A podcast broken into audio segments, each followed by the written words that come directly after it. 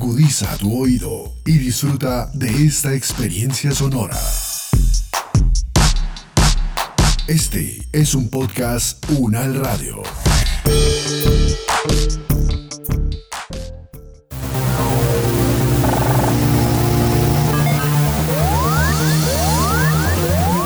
Siete días en el mundo. Les damos la bienvenida al análisis UNAL. Siete días en el mundo, una selección de las noticias que nos deja la semana del 21 al 27 de marzo. Comenzamos. Los conflictos, las relaciones entre los países, las elecciones presidenciales, regionales y legislativas, la conformación geopolítica del mundo, en un recorrido por los hechos más importantes de los últimos siete días. Siete días en el mundo. 50 años del movimiento estudiantil de 1971. Al cumplirse 50 años de las luchas estudiantiles de 1971, hacemos memoria de esos momentos de las reivindicaciones de la educación pública, la autonomía universitaria, la democracia y el gobierno cuando se tomaron las calles y ocuparon las conversaciones cotidianas. Entre las personas invitadas a este especial tuvimos a una de las protagonistas de estas movilizaciones, la profesora Socorro Ramírez, doctora en ciencia política.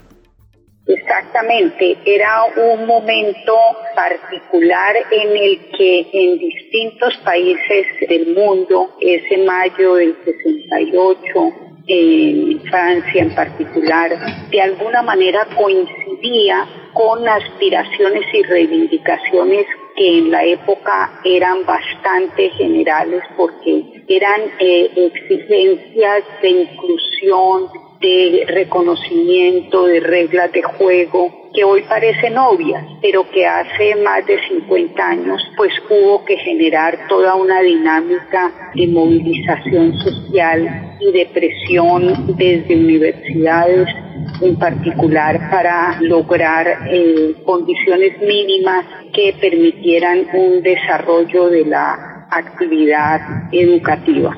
Volvió, se volvió un movimiento nacional el hecho de que se hubiera reprimido muy fuertemente ese movimiento estudiantil que no solo fue en el Valle, sino también en el Cauca y eso hizo que de alguna manera otros eh, incipientes protestas en otras ciudades cobraran fuerza y el movimiento se convirtiera en un movimiento nacional que tuvo unas dinámicas muy importantes. Yo recuerdo haber participado en encuentros estudiantiles en varias ciudades del país a donde llegaban eh, líderes y voceros de esos movimientos y de alguna manera lo que ocurrió con el Cauca y en el Valle pues fue una presión que generó esa articulación nacional. Profesora Socorro Ramírez, muchas gracias por estar en estas emisoras y gracias por poner a funcionar eso que llamamos el recuerdo.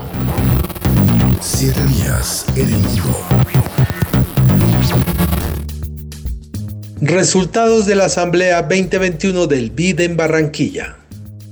Durante la Asamblea del BID de este 2021 se agruparon los representantes de países de América Latina y el Caribe para abordar la implementación de un desarrollo sostenible y más inclusivo en la región. Conversamos con Enrique Daza, director de sede trabajo, sobre los anuncios hechos en el marco de esta asamblea.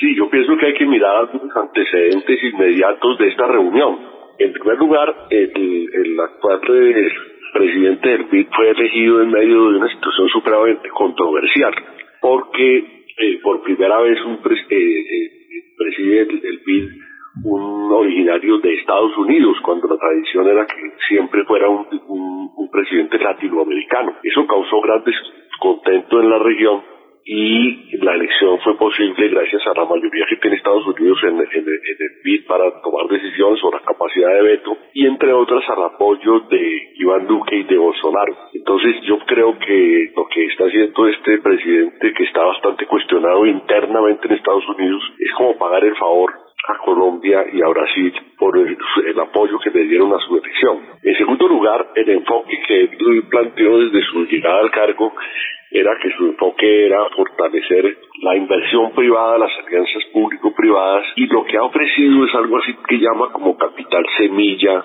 Lo, primero que hay que decir es que no es un regalo, o sea, el mismo llegó a regalarle plata a Colombia y llegó, como todo banco, a prestarle plata y poniendo, digamos, como una cuota prestada que sirva para que el sector privado se comprometa. Eh, por eso, por ejemplo, un plan, poner 20 millones para un plan que es de 700 millones es como un anzuelo para que algunos inversionistas privados eh, pongan el resto. Entonces yo creo que eh, eso es lo que está sucediendo. Yo creo que la imagen que se está vendiendo es que este señor del PIB llegó con costalado de regalos. Más grave todavía es que es el anuncio de que va a conseguir unas líneas de crédito para para, para esas inversiones. O sea, no, es que llegó con el cheque directamente, sino llegó fue con unos anuncios de que tienen unos inversionistas. Y en, parte la, la, la, función del BID es como facilitar o patinar los intereses de los inversionistas, y como conseguirle negocios buenos a los inversionistas privados en los países de América Latina. Él está pensando es en, cómo rinde, su plata y, y hacer unos negocios no está pensando pues en Barranquilla ni en Colombia. Enrique Asa, director de Sede Trabajo, muchas gracias por estar comunicado con Radio Gracias por la invitación. Saber para interpretar. Dolly Montoya continuará en la rectoría de la Universidad Nacional de Colombia.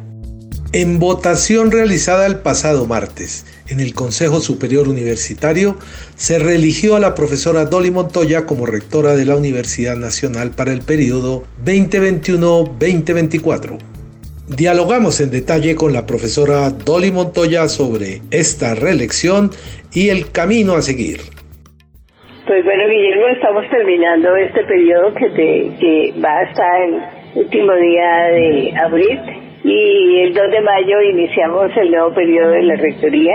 Y realmente yo creo que va a ser eh, eh, un periodo donde podamos eh, cambiar muchísimas muchísimas cosas en la universidad porque además nos toca todo el retorno después de la pandemia y nosotros no podemos ser iguales. Tenemos que aprovechar todos los aprendizajes de la pandemia para poder avanzar en la universidad de, de mejor manera y preguntarnos en cada una de las cosas que hacíamos qué cosas dejamos y qué cosas eh, vamos, vamos a dejar de hacer y las cambiamos por otras que de pronto nos puedan eh, ayudar a avanzar y a crecer como seres humanos y como comunidad. Entonces el reto es bastante grande, pues también quiero llamar a toda la comunidad universitaria que construyamos juntos mediante un liderazgo colectivo y transformador. Cada miembro de nuestra comunidad es un líder y podemos construir juntos el liderazgo colectivos eh, y al final ya no es lo mío no es lo tuyo, es lo nuestro, y lo nuestro es la universidad.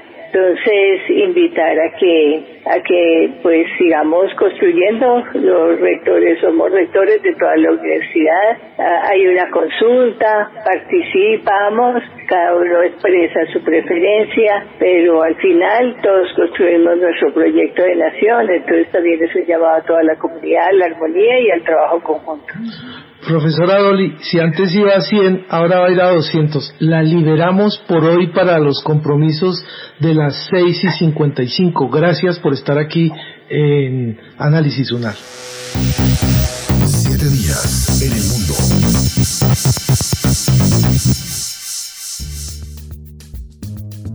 Cambio en el método de distribución de vacunas desde el Ministerio de Salud.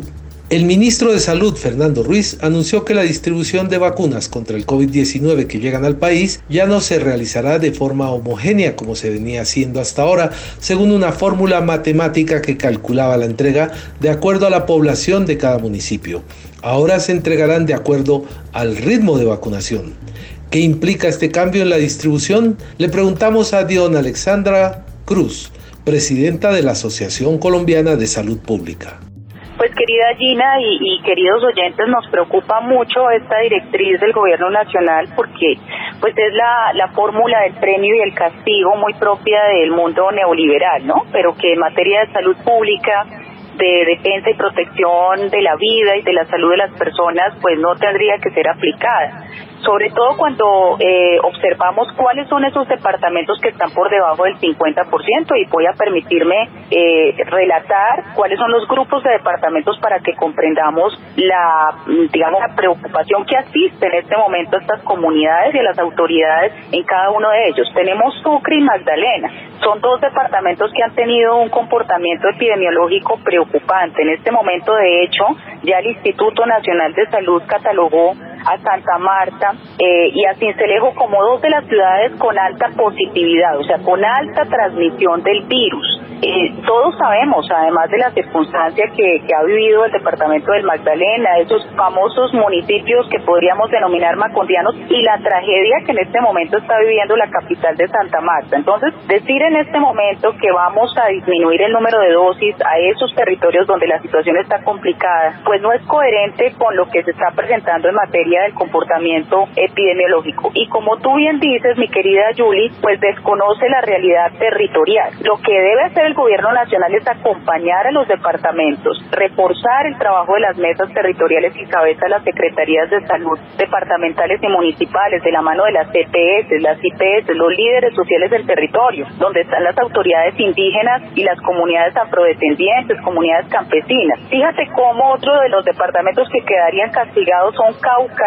Chocó, Buenaventura, ¿no? Imaginemos ustedes la vulnerabilidad de estos territorios en el país en este momento lo que puede estar viviendo el Cauca en materia de conflicto armado, desplazamiento de sus comunidades de confinamientos obligados. Lo mismo la ciudad de Buenaventura que recientemente estuvo en noticias por el problema de la disputa territorial. Y finalmente termina el castigo en unos departamentos que están en la zona de frontera con Venezuela, con Brasil, con Perú. Ahí tenemos, por ejemplo, el grupo de Arauca, Guainía, Vichada, Amazonas y Putumayo, donde está circulando en este momento la variante brasilera, de la que además se, sabe que es más contagiosa, que es más letal. Entonces, no, en este momento lo que tenemos que hacer es acompañar, interpretar cuáles son las barreras de acceso que se están teniendo para el plan de vacunación. Como bien señalas tú, son territorios dispersos. En el caso de estos últimos que acabo de mencionar, hay una presencia muy fuerte de comunidades indígenas. El trabajo tiene que hacerse de la mano de las autoridades indígenas, dependiendo además de las cosmovisiones interpretando las cosmovisiones de estos pueblos, pero no, no podemos pretender que aquí aplicamos una fórmula de mercado, de premio y castigo cuando estamos hablando de un riesgo latente sobre la vida y la salud de las personas entrando fuertemente un tercer pico pandémico. Dion Alexandra Cruz Arenas, presidenta de la Asociación Colombiana de Salud Pública, gracias por estar en Análisis Unal. Siete días en el mundo. Grecia celebró el bicentenario de su independencia.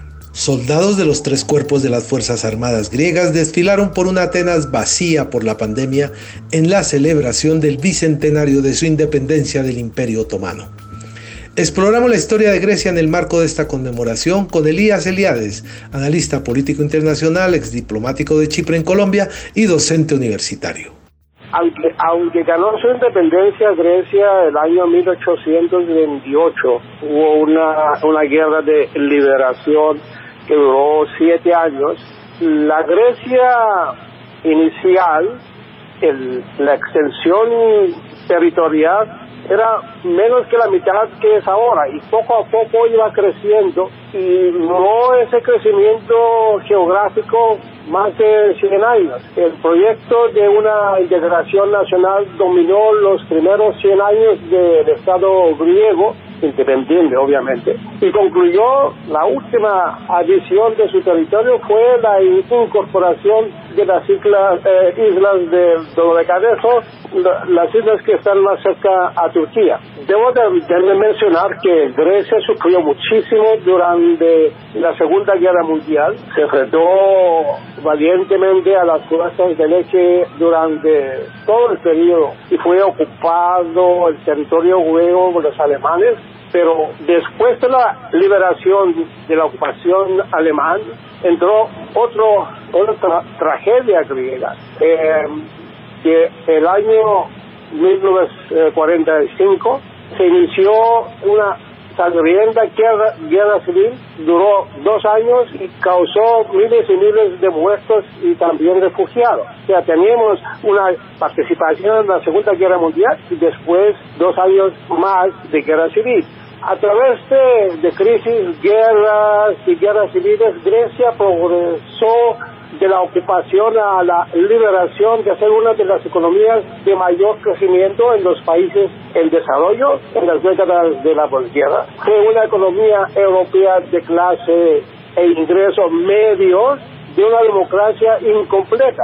debemos admitirlo porque hasta recientemente era una democracia incompleta.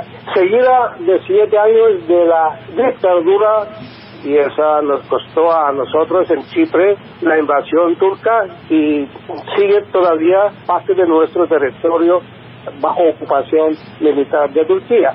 Profesor Elías Eliades, muchas gracias por estar comunicado con nosotros y colaborarnos en este aspecto de celebrar el bicentenario de la independencia de Grecia. Siete días en el mundo. Hasta aquí el recuento de algunas de las noticias de esta semana. Los dejamos con la ventana del internacionalista del profesor Andrés Molano y su reflexión de hoy. Las pandemias tienen enorme poder disruptivo. Nos escuchamos el próximo viernes con los acontecimientos más importantes que ocurren cada semana y su análisis.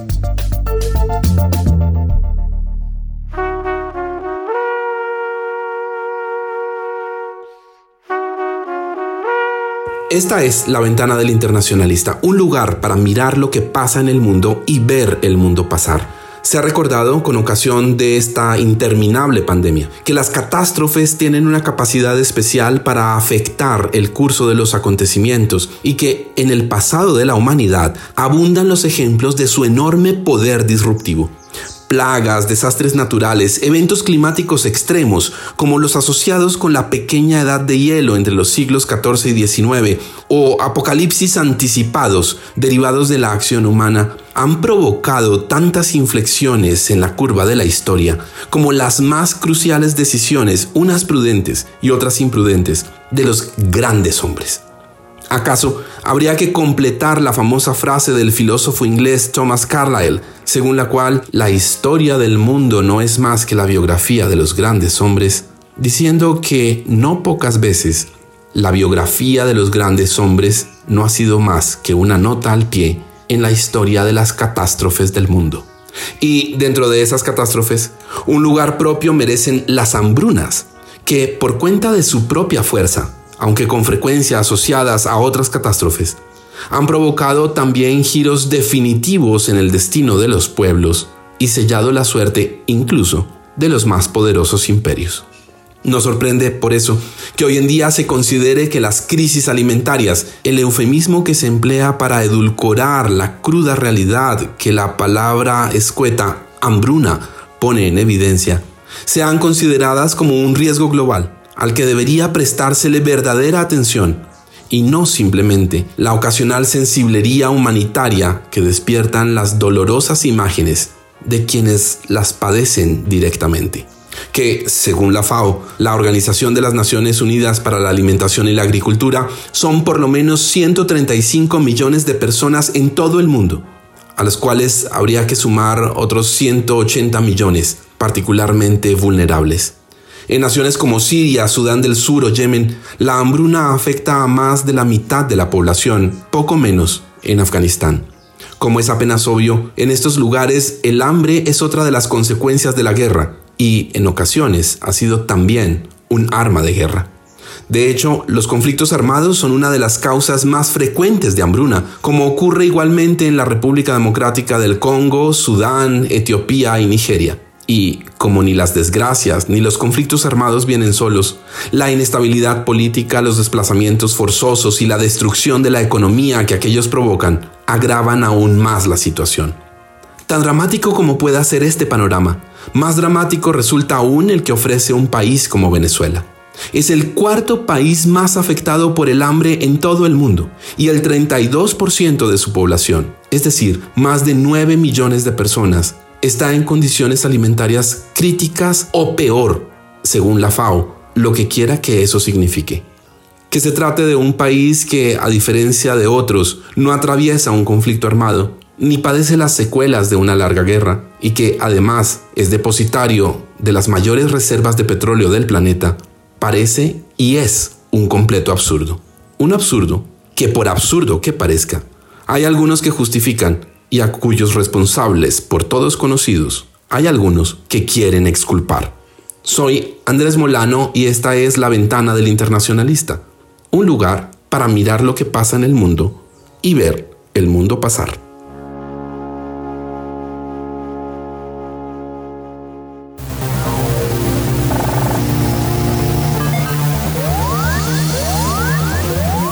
Siete días en el mundo.